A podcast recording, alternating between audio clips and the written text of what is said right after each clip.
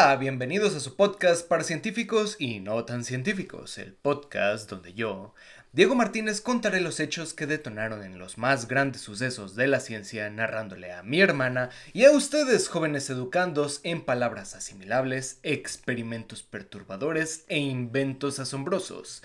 Bienvenidos a Science, Bitch.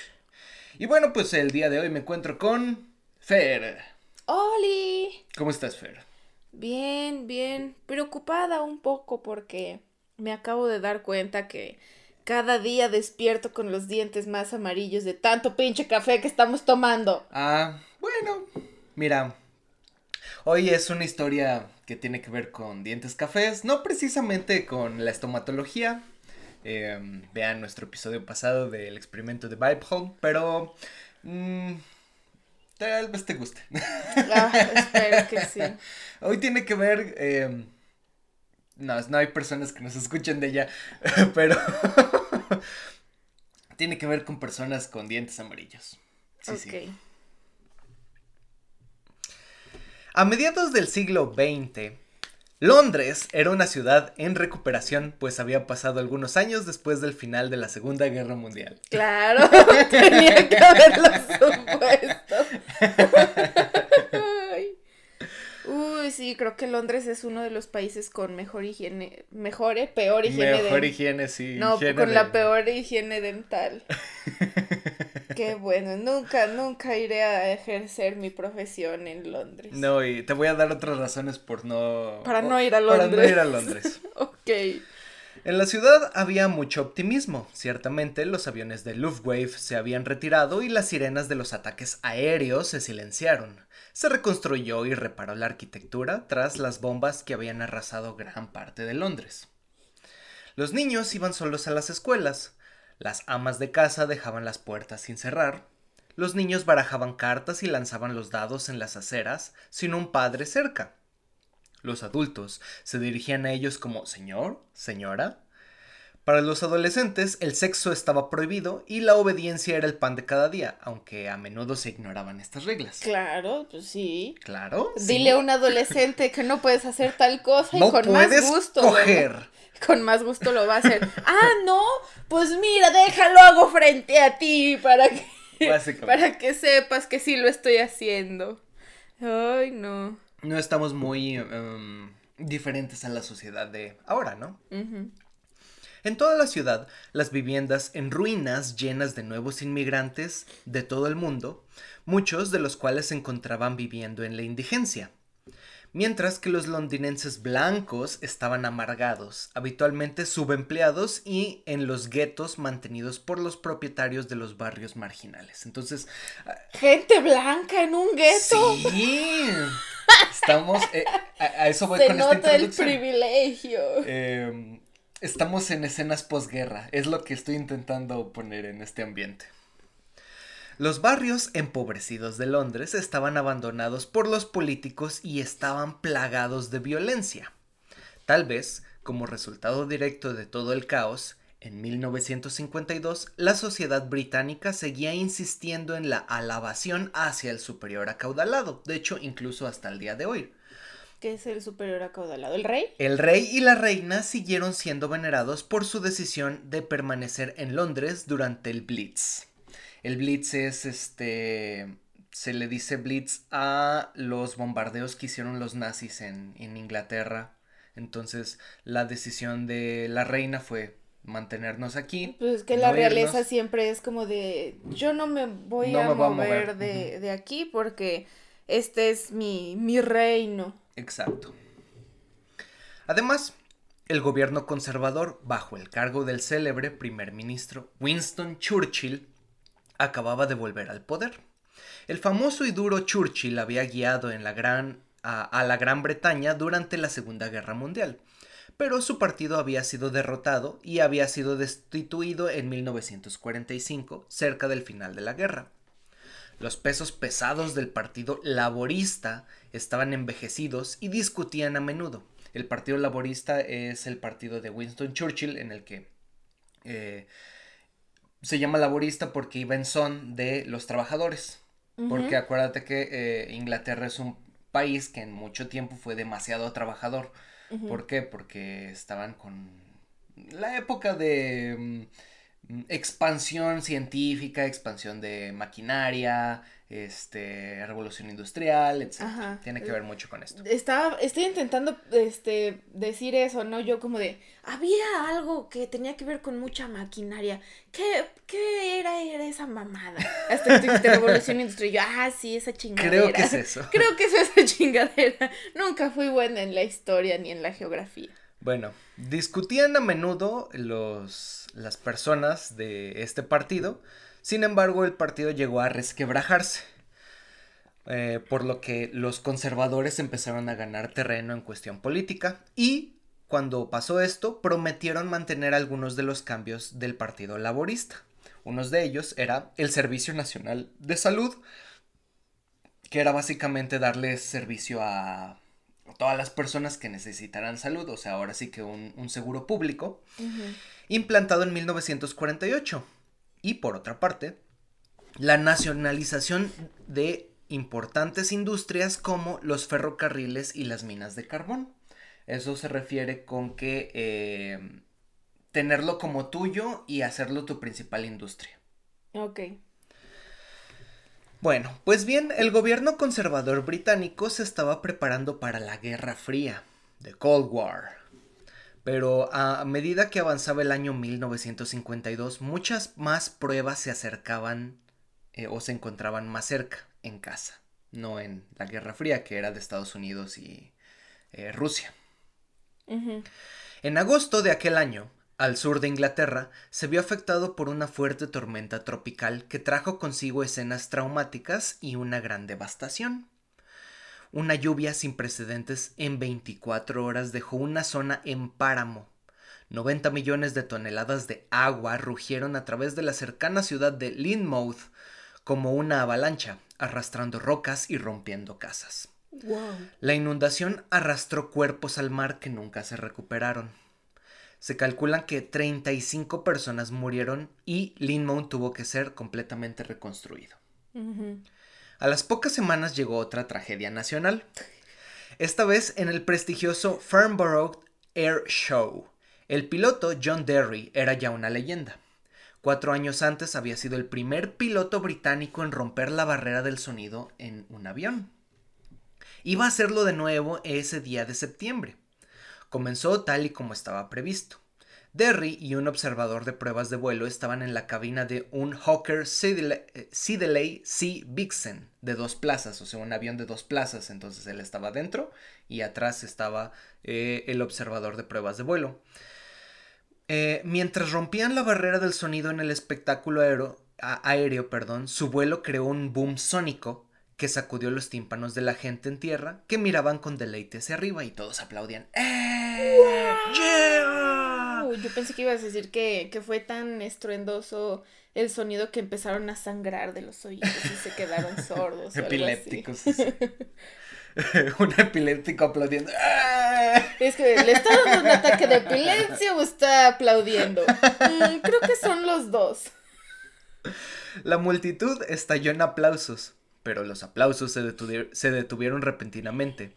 Durante una segunda pasada a unos 500 kilómetros por hora, el morro del avión se levantó, o sea, la parte delantera del avión se levantó y la nave se desintegró de repente, enviando pesados escombros cayendo en picada hacia más de 100.000 espectadores. No me quiero ir, señor Stark, y se empieza a desintegrar. Derry y el observador de la prueba de vuelo murieron. Sí. Pero la verdadera carnicería se produjo en el suelo.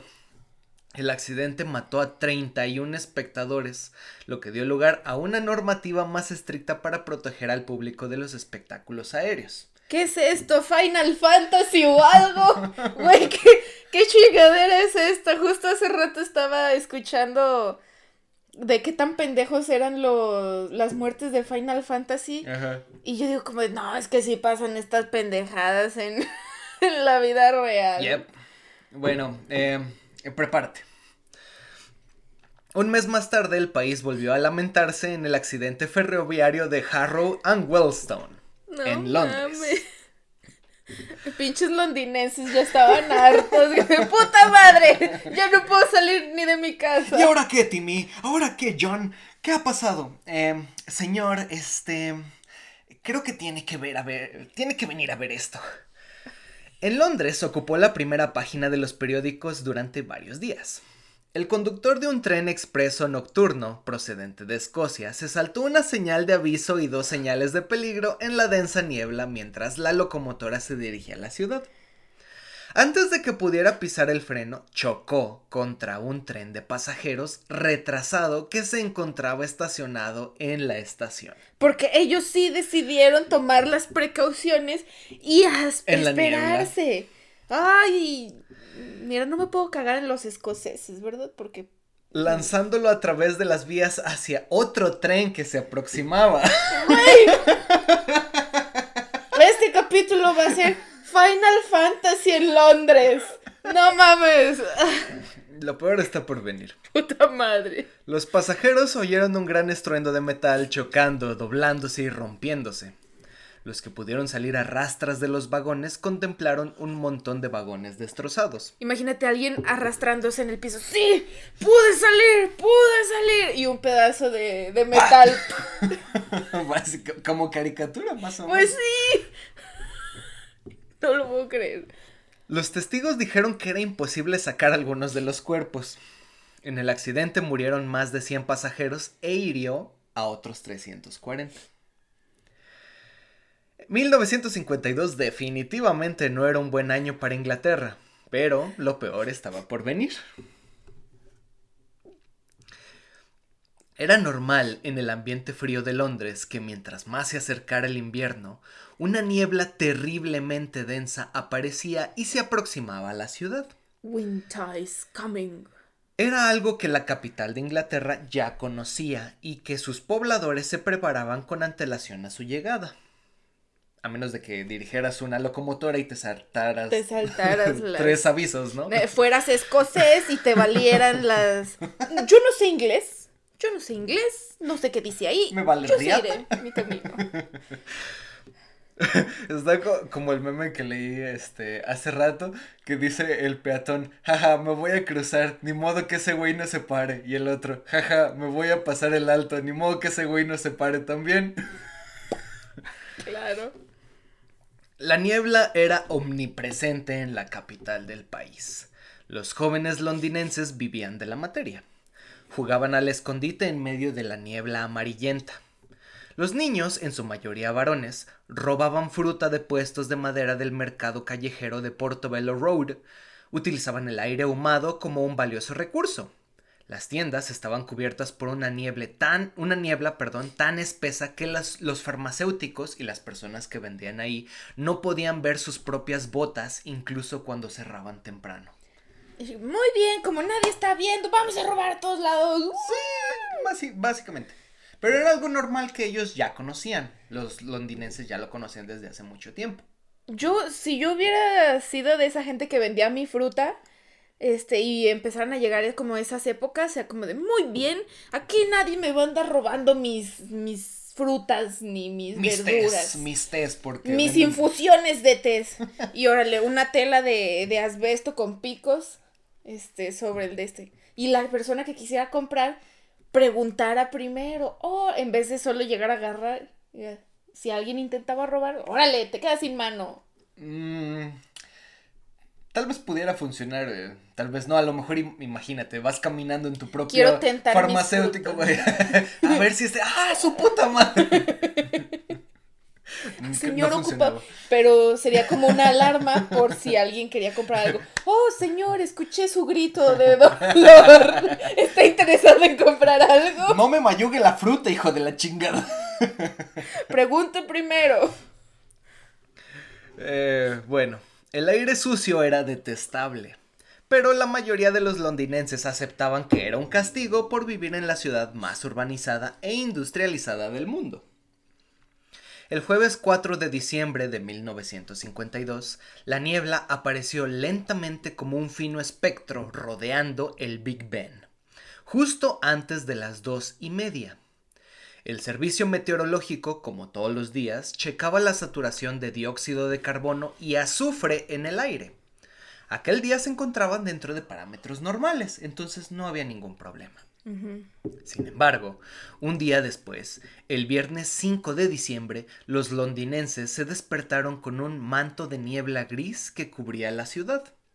A lo largo del río Támesis, el humo no era simplemente espeso, sino impenetrable. Solo unas horas antes el gobierno cerró todo el tráfico en el río. Se ordenó a los barcos que permanecieran atracados. Los viajeros, temblando en la plataforma de la estación del metro de la línea central de Liverpool Street, podían ver a menos de 50 metros de distancia. Qué maravilloso día para hacer un mimo. ¿Por qué? Pues ya le creerían su acto en la niebla. No mames, no. ¿Por qué no? Si la niebla era impenetrable. No se vería el mimo. Imagínate que una te Pones, te pones a 50 metros de la, de la persona, porque ya lo puedes ver a 50 metros y el mimo. Una señora está pasando y entonces le hace así a la señora, no la ve y es un sex offender. No, Fer. no funciona. ¿Por qué no así esos lados? Te estoy diciendo que las pinches personas no se veían entre ¿qué ellos. ¿Qué tal si era, en vez de una señora, un señor obeso? Uy, qué buenas están, jugosas. Y no va el señor. Manoseándole la fruta. Oiga, señor, hace rato me espiné las manos en un puesto hace rato en el mercado. ¡Qué buenas frutas trae usted! ¿A cuánto me las vende? Eh, bueno, Aún así, los trenes seguían funcionando, listos para un día completo de trabajo. A medida que avanzaba la mañana, en lugar de disiparse la niebla, se hacía más y más espesa. Qué mala idea. A primera hora de la tarde, los trenes del metro estaban funcionando en su horario normal, pero los autobuses públicos empezaron a sufrir, a sufrir retrasos. Las locomotoras de carbón de la ciudad con motores ferroviarios vomitaban humo por doquier. El tráfico en el centro de Londres se ralentizó y los conductores eh, podían ver que navegaban con miedo a chocar, ¿no? O sea, se podía ver que navegaban con miedo. A paso cagao. Desde finales de 1700, con la revolución industrial, se usaba el carbón como principal método para la producción de energía y movimiento de máquinas. Casi 300 años después, no era la excepción. Solo había un detalle. El carbón, de alta calidad que casi no producía gases, se estaba exportando para saldar deudas de guerra, por lo que solo quedaba carbón de baja calidad pues era más barato de usar. Es como aquí con el pinche aguacate, claro, mándenle a Estados Unidos todo nuestro buen aguacate y a nosotros déjenos el pinche aguacate de mierda, como comprar nomás uno te cuesta 60 pesos. Y los gringos poniéndole azúcar al puto guacamole con un dólar. Oye, helado de aguacate. No, hombre, no mames. Eso es algo que nunca les voy a perdonar, gente de Estados Unidos que me está escuchando. ¿Por qué chingados? Yo me enteré de esto recientemente. ¿No sabías? ¿Por qué cometen esa blasfemia? Ponerle melón y azúcar al puto guacamole. No sé. Weird shit, nigga. bueno, pues al fin y al cabo, el punto de aquí es que lo, Londres estaba endeudado con muchas personas y es como de, güey, nada más tengo carbón. eh, no, pues, y té. Pasa, uh, y ¿Cuál quieres? mm, el carbón. Creo que el carbón y el carbón. dame unos sobrecitos, ¿no? de, de Twinnings. sobrecitos de Twinnings, y, y, carbón, perfecto. Entonces con eso empezaron como, que a, a Te voy a tipear, te voy a tipear con té.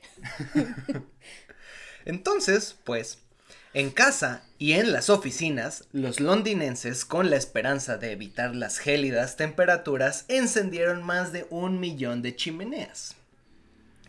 Las centrales eléctricas de la ciudad produjeron electricidad con carbón de baja calidad. Un terrible error. Por otra parte, los delincuentes comenzaron a utilizar la niebla para su ventaja.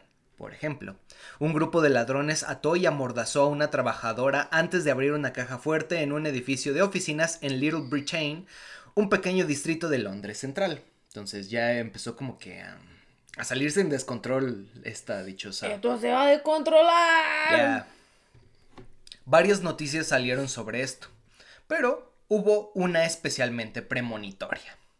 Lane McLeod, el ministro de Sanidad, envió un memorándum a todos los hospitales prohibiéndoles aumentar su personal sin aprobación previa. Y cito, debe demostrarse justificadamente por circunstancias excepcionales como la escasez de personal para poder aumentar. O sea, no podían contratar gente nomás Porque sí. porque sí. También se exigió que se redujera el personal no médico y e- en un 5% durante el próximo año. Estamos en diciembre. O sea, no médico como gente de limpieza. Limpieza, este, secretarios. Ok. El gobierno intentaba controlar sus abultadas deudas posguerra. La niebla apenas se mencionó en los periódicos de la ciudad, como que no le tomaron importancia, pero ya estamos viendo que estaba sucediendo ciertas cosas importantes con esta dichosa, esta dichosa niebla. El Manchester Guardian proclamó, cito, la primera niebla real del año ha envuelto hoy a Londres, una niebla anticuada, espesa, monótona, amarilla y repugnante. Y de hecho muchos este, escritores aparte de esto pusieron eh, en esas mismas columnas de que estaba bien, al menos ten- había lugar eh, para parquear y así porque gente no estaba saliendo a, a trabajar o a llevar a los niños o así porque había mucha niebla, entonces era así de, ay, pues, pues puedes transitar libremente por algunos distritos, está chido. En realidad, mm, No. o sea, no estaba bien que hicieran eso. A medida que la mañana de ese viernes se adentraba en la tarde, el hollín trabajaba en conjunto con la niebla.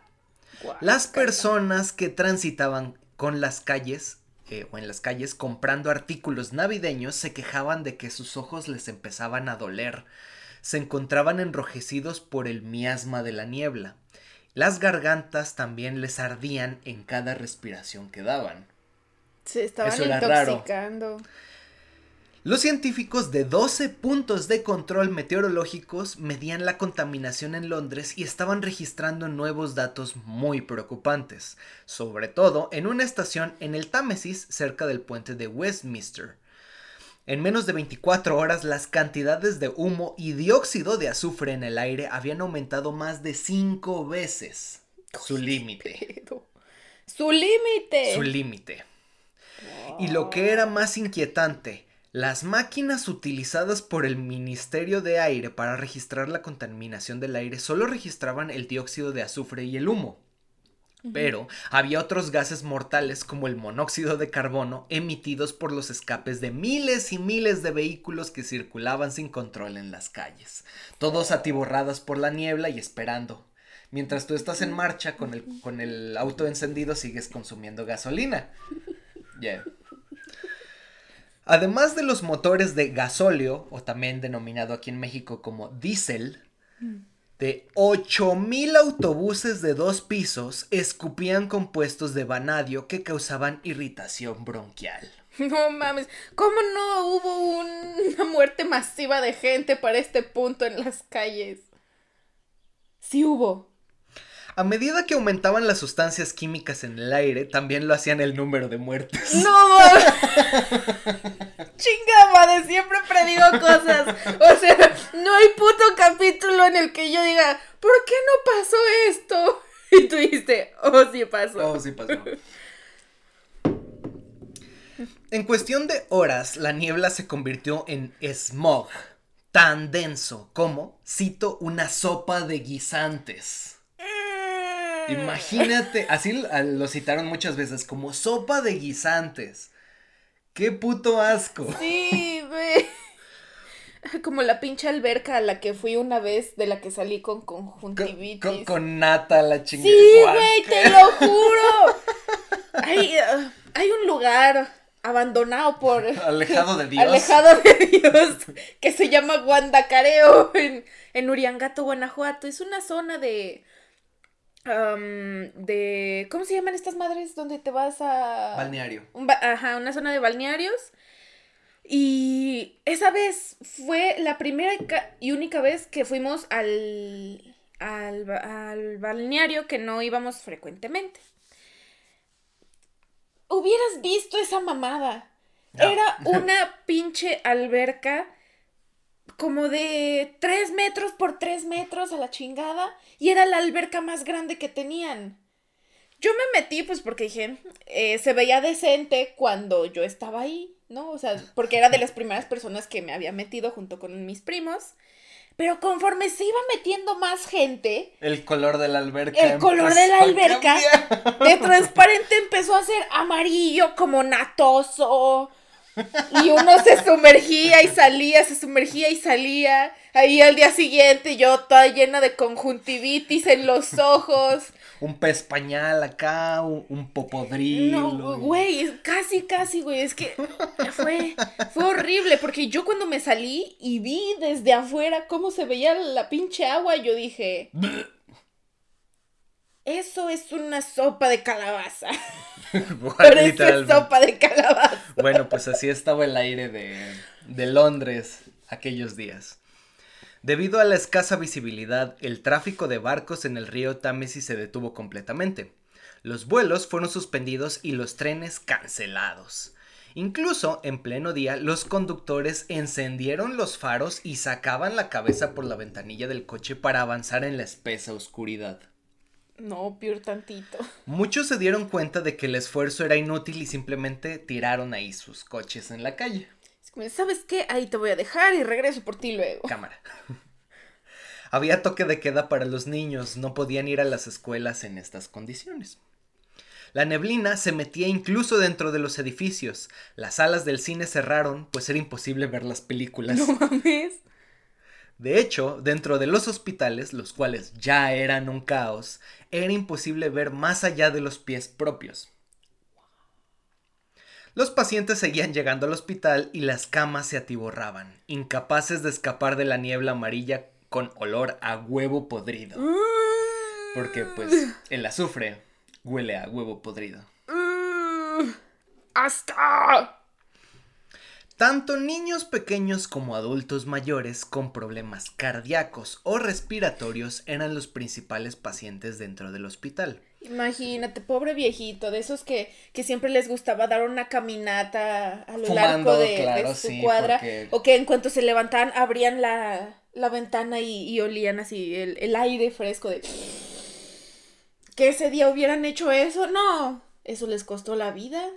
¿De qué? ¡Qué hermoso día! huele, a pan.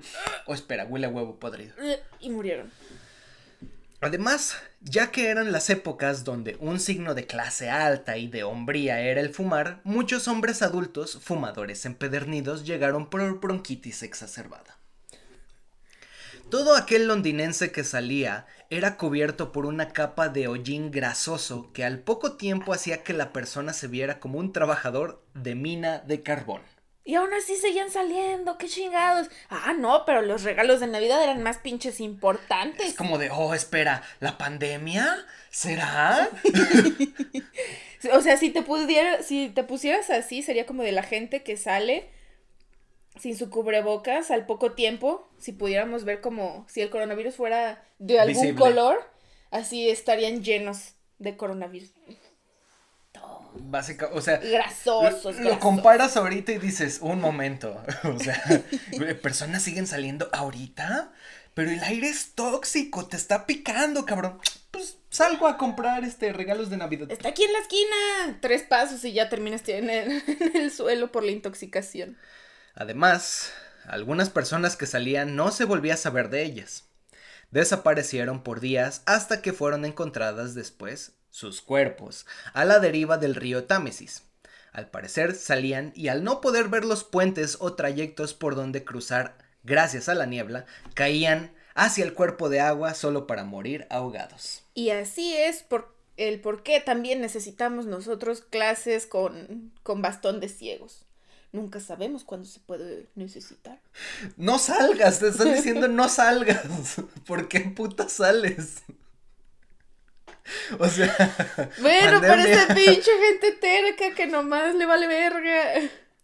Los asesinatos también aumentaron, pues al no poder ver alrededor, las víctimas estaban en desventaja ante el acecho de maleantes. Yep. Los animales también estaban pasándola mal. Muchas aves que volaban entre la niebla terminaban impactadas contra los edificios por la incapacidad de ver entre el gas amarillento. Las aves caían hacia el piso golpeándose contra el concreto.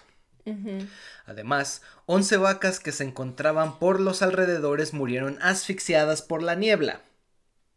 Ay, imagínate, las vacas tienen amigos que no se pudieron, que no se pudieran haber despedido de su amigo y murieran. Que estuvieran así con la niebla. Juanita, Juanita, ¿dónde estás? Juanita la vaca. Muge, muge para poder encontrarte. Los jornaleros intentaron hacer máscaras de gas improvisadas con tela de saco donde se almacenaba grano y whisky. Excelente. Ay, no mames. El sistema de sanidad empezó a determinar que la niebla en verdad estaba haciendo estragos en la población cuando se dieron cuenta que los féretros para poner los cadáveres de las víctimas estaban agotados ya no había. Caben en una fosa y aviéntenlos ahí. Arrójenlos al Támesis, ¿no? Los floristas también ya no tenían ramos de flores para que la gente comprara para sus muertos. Ya soy tan millonario que ya no puedo tener más flores. Creo que nunca había pasado eso en Ajá, creo que eso nunca había pasado en, en la historia, ¿no? Que un florista se quede sin flores. Como no tengo para qué venderle, señor, lo siento. Bueno, creo que ahorita los floristas se están haciendo millonarios. Qué buen momento para ser florista. Qué buen momento para ser este. Ah, ahorita se están de, dinero las personas que son de de cremación y así. Mira. Uh, uh, y Este, gente de la salud, floristas y este. Son los que miran. Funerarios, no, les los que no les va. No les ha pegado. A faltar se notificaron al menos 4.000 defunciones por bronquitis y neumonía, siete veces más de lo usual. Yeah. Durante cinco días, Inglaterra estuvo inmersa en la terrible niebla de olor pútrido, hasta que por fin, el 9 de diciembre, una corriente de aire y lluvia que venía desde la costa arrasó con las paredes de gas amarillento. Al final, y haciendo cuentas nuevas, se calculó que la niebla asesina se había cobrado la vida de entre 8.000 y 12.000 personas de manera directa e indirecta. En cinco días. En cinco días. 12.000 personas. Yeah. Bueno, creo que ahorita se está haciendo más, ¿no? Bueno, aunque en una ciudad 12.000 personas en cinco días, pues sí es mucho. Exacto, o sea, de un putazo en cinco días como que... Sí, oye. Pero, ¿qué fue lo que pasó? Pues bien, el invierno de 1952 fue en exceso frío. Con el frío y el clima húmedo de Inglaterra se forma niebla, lo cual ya sabían todos los londinenses, ¿no? Los londinenses se metieron a sus casas y quemaron cigarrillos para calentarse, además de carbón, en las chimeneas. Las termoeléctricas quemaron aún más carbón de bajo costo y los autobuses usaban diésel. La combustión de estos materiales produce dióxido de azufre. Por el frío y la humedad, la niebla se volvió densa, promoviendo una reacción entre el agua y el dióxido de azufre formando ácido sulfúrico.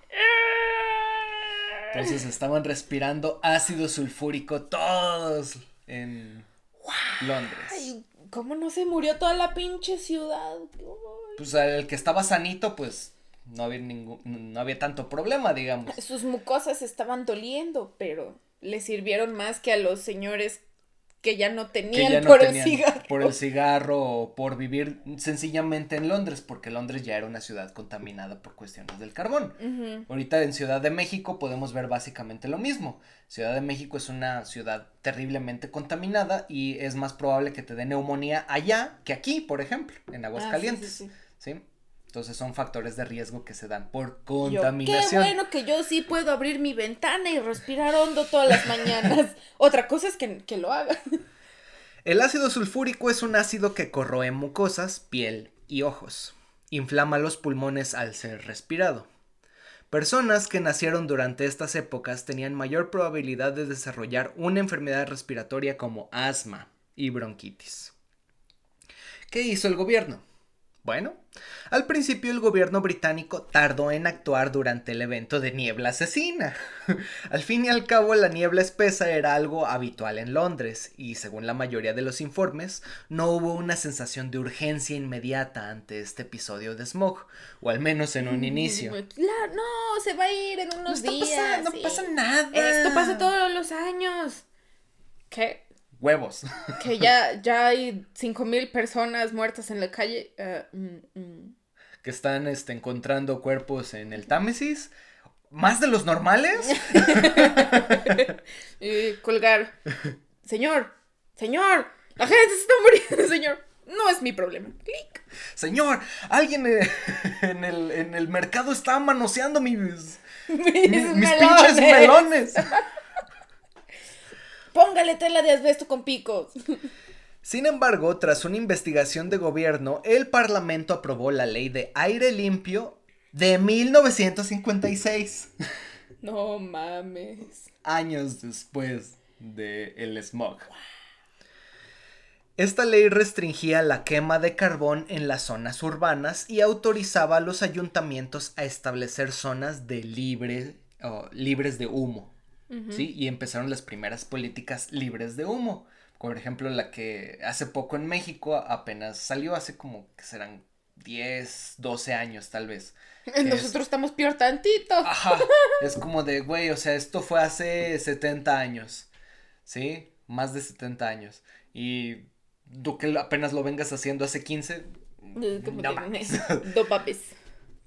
Bueno, eh, los propietarios de viviendas también recibieron dinero y créditos para cambiar el carbón por sistemas de calefacción alternativos y no estar quemando en sus chimeneas el pinche carbón que De baja calidad. Ajá. Estados Unidos norteamericanos observó esto y prontamente inició preparativos para copiar las leyes ambientales de Inglaterra, todo para prevenir situaciones parecidas en el país. Nada pendejos. La transición en Londres del uso del carbón como principal fuente de calefacción de la ciudad hacia el gas, el petróleo y la electricidad llevó muchos años. Y durante este tiempo se produjeron periódicamente otras nieblas asesinas, No otras nieblas mortales. Por ejemplo, una que mató a 750 personas en 1962, 10 años después de la De- primer gran niebla. Sin embargo, ninguna de ellas se acercó a la escala de la gran niebla asesina de 1952. Y así termina el episodio de El misterio de la gran niebla asesina. Este episodio básicamente lo traje porque mm, hace pocos días fue el Día de la Tierra y nos sigue valiendo 3 Kilos kilos. de verga. Güey, por eso la tierra está tan enojada con nosotros. Hijos de su puta madre, yo les doy todo. Y nomás no me cuidan. Pues bueno, o sea, Ojalá y algún día desaparezcamos. Es que ese es el detalle, o sea, nosotros vamos a desaparecer y muchas especies van a desaparecer, pero la Tierra va a seguir aquí y ha seguido millones de años aquí, pues. Sí, sí, sí. Pero el punto es, ¿quieres sobrevivir más tiempo? ¿Quieres que tu hijo so- sobrevivan más tiempo y tus nietos y tu descendencia? Cuida Mm, entonces híjole. la pinche Tierra. Mm, la verdad sería mejor si desapareciéramos todos ya, pero... mm, Sí, pero por eso estamos en pandemia, ¿no? Claro. ¿Ves? Es que la tierra es sabia.